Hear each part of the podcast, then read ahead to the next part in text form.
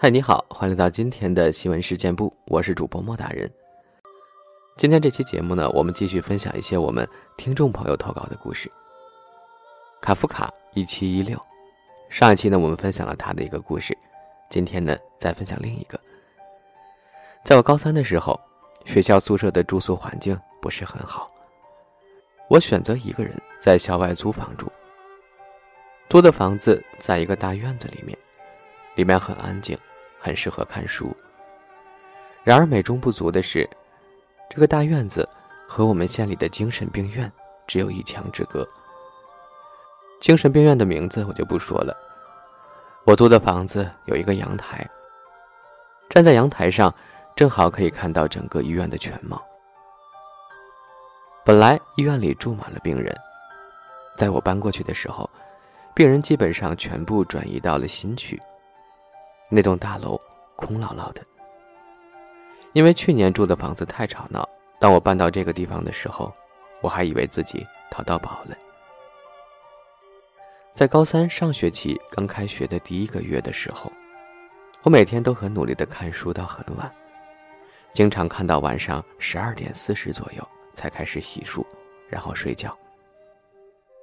在我遇见阿飘的那晚，我和平常一样，学到了十二点半。接着走到洗漱台的地方。洗漱台就在我房子外面的左侧。当我接好水刷牙时，我感觉好像我房屋的窗户上有一个东西。我抬起头一看，一个人形的白色物体，很朦胧，看不清脸，保持着一种诡异的姿势，两条腿躲在窗户的下沿，两只手扒着窗户的上沿。脸紧紧地贴在玻璃上，感觉正在拼命地往屋里望。我揉了揉眼睛，以为自己看花眼了。我突然想到电影里说的，照片可以拍下鬼魂。我拿起手机，正对着那个东西时，那东西正好扭过头和我四目相对。还没等我按下手机快门，那个人形白影，像是从没存在过一般，一下子。凭空消失的无影无踪了。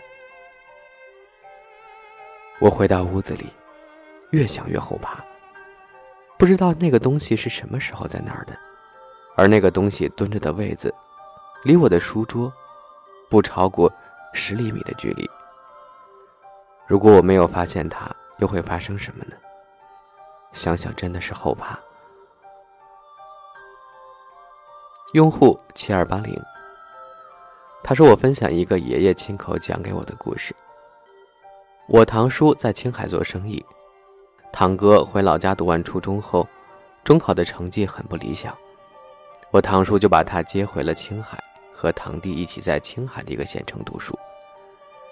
他们平时很忙，根本没有时间照顾我堂哥和堂弟，就叫我爷爷去了青海，给堂哥堂弟做饭，奶奶则留在老家照顾我。”和我弟弟，爷爷去了青海后，第二年，在堂哥和堂弟放暑假时，他觉得没事干，加上在那边认识几个老乡，老乡给他介绍了一个看工地的活那个工地是一个厂子，快建好了，工人该搬走的都搬的差不多了，剩下一点零星的活隔上一两个星期，才要几个人去做一点。爷爷看工地。也很轻松，白天私下巡逻一下，晚上锁好厂子大门，就可以回他的小房间休息了。和他一起守在那儿的还有一只大狼狗，这只狼狗和我爷爷很熟了，加上个性也温和，从不乱叫乱咬人。有一天，爷爷听见大狼狗使劲的对着院子门叫，他以为是来工人干活了，找他拿钥匙。他就开门走出去，刚准备来到院子门，大狼狗就从他身后扑过来，把我爷爷扑倒在了地上。爷爷起身后骂了狼狗几句，打开院子门，发现外面什么人也没有。爷爷也没在意，就觉得头有点晕，就回屋子里准备躺一会儿。这一躺，整个人就瘫在床上了，一连两天都起不来床。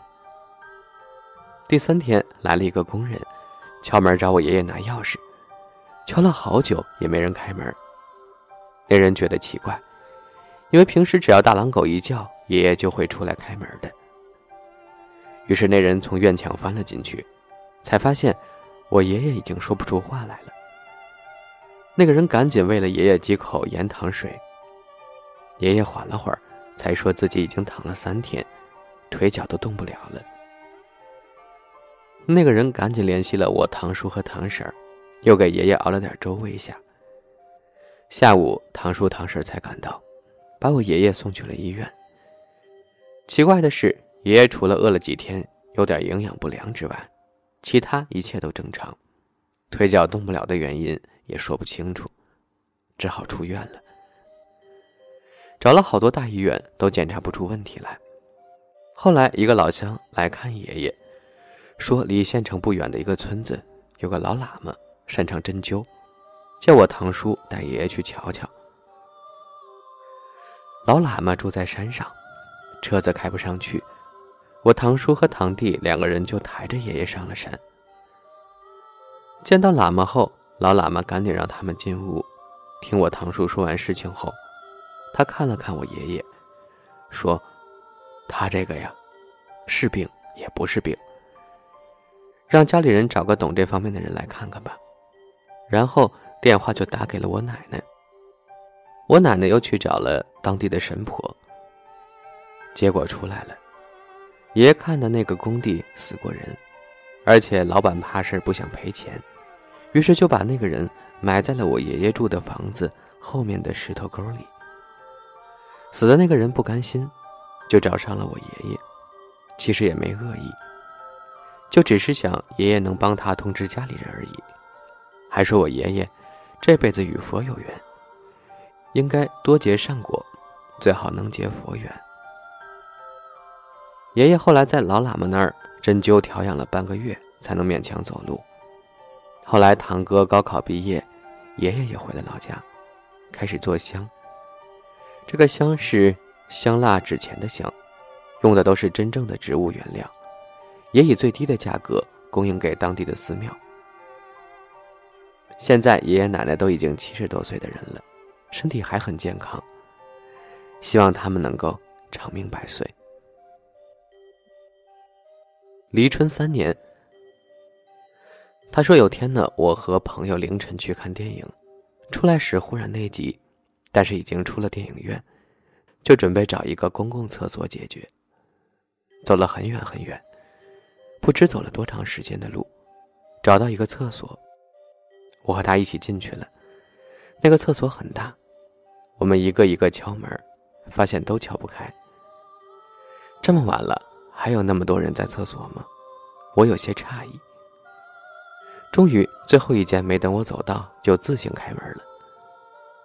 我也听说过最后一间不好，但还是硬着头皮进去了，因为最后一间，其他门都打不开。我先让我朋友在厕所外面等着我。起初我感觉没什么不一样的，和普通厕所没两样。我撩了撩自己头发，擦了擦汗。正当我摸后脑勺的时候，滴答。滴答的，有滴水的声音。环境瞬间感觉变冷了，怕厕所有什么不干净的东西。随后我笑了一下，厕所嘛，水管什么的坏了，滴水很正常。我也没有扭头去看。夏天的厕所竟然有一丝凉意。滴答滴答，那流水声继续流个不停。我有些烦了。因为它越滴越多，水都溅到我后脑勺上，竟然还有一丝温度。我挠了挠头，心里默念阿弥陀佛什么的。可是当我看见我手上的东西时，我浑身都发抖，鸡皮疙瘩都起来了。那不是水，而是有温度的血液。浑身冒出来的冷汗，湿透了身体。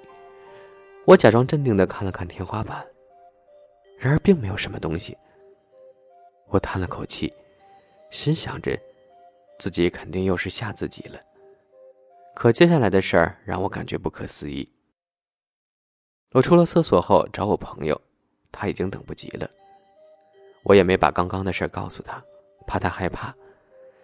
我们走着走着，他忽然就像变了一个人一样，原本有说有笑的，一下子就一言不发了，气氛瞬间阴森。我强颜欢笑，硬挤出一个笑容来，对他说：“哼，你你怎么了？今天好像不开心呀？”我看了看他，他还是低着头走路。我顺势的把头朝下看，竟然看见他的脸在滴血，一滴一滴的。我看见后很害怕，就是说不出来话的那种。我虽然很害怕，但还是和他一起走回去了。回去之后，他又变回了原来正常的样子。后来我才知道，那个厕所有人在那儿自杀了。原因是那个人的男朋友嫌她丑，和她分手了。于是她在厕所里把自己的脸刮花，然后割腕自杀了。再分享一个，和朋友一起去农村玩，去找他家的一个亲戚。因为当时我和男朋友吵架了，正打算冷静一下，于是就和他一起去了。我们在山路走了很久很久，注意。这里是走，并没有开车，因为刚下过雨，路很泥泞，根本走不成。走了大约两三公里，我看到前面有一座房子，看起来很破旧，没有人住。大晚上嘛，走了两公里了，也很累了，于是就打算进去歇息一下。走到门口，发现正对着大门的是一口井。我低头去看井，井里面有些积水。月光照射之下，有些唯美。因为是破旧的，没有人住的，于是我们就很随意的开门进去了。里面倒也不是很破旧，可能有人来过这里歇脚。里面的最基础的东西用白布包裹着。正打算坐在地上休息一下时，一块布掉了，里面很黑，我不能分清里面的家具是什么，于是拿出手机，打开灯光。走过去一看，是一面镜子，挂在了正对着房门的墙上。我把镜子取了下来，是一个看起来挺古老的镜子，有星星点点的铜锈。我感觉看起来挺好玩的，也不知为什么有这样的感觉，就作死的往脸上照了照。这一照，就照出了问题。我看到镜子上的我，接着。